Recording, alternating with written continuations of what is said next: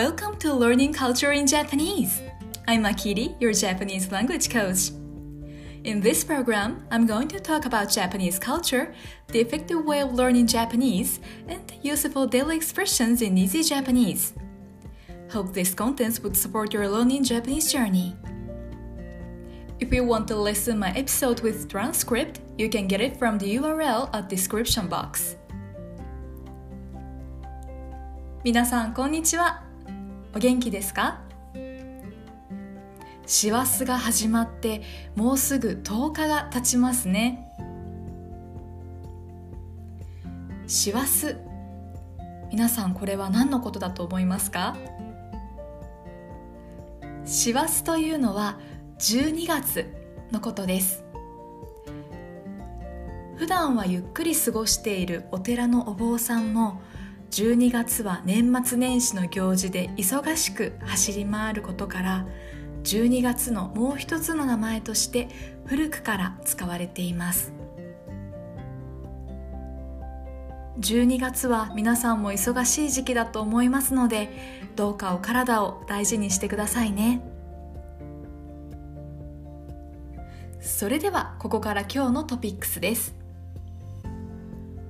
12月8日日本時間の午後4時半にある一人の男性が宇宙に向けて出発しました。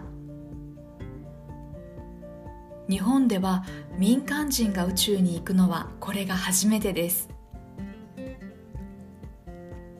奇跡の瞬間をたくさんの日本人がテレビやスマートフォンを通して見守りました。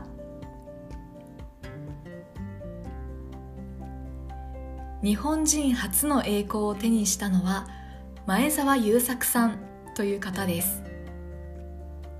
前澤さんは日本の実業家です。日本では有名な ZOZO というファッション通販サイトを創業しました。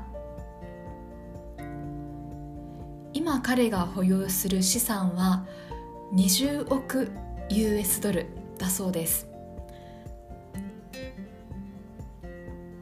ZOZO の経営者の時はオリジナル商品として高品質なジーンズや自宅で採寸をして作るオーダーメイドのスーツ販売が特に話題を呼びました。そして少し前は BTS がダイナマイトのミュージックビデオで着ていた衣装をオークションで購入したことでも時の人になりました。私も BTS 好きなのでいいなーって思いましたが前澤さんの思いとしてはその衣装を独り占めするのではなくって一人でも多くの BTS のファンの人に見てほしいということで、えー、これから日本各地を回ってたくさんの人に衣装をお披露目するそうです。そして前澤さんは子供の時から宇宙に行くのが夢だったそうです。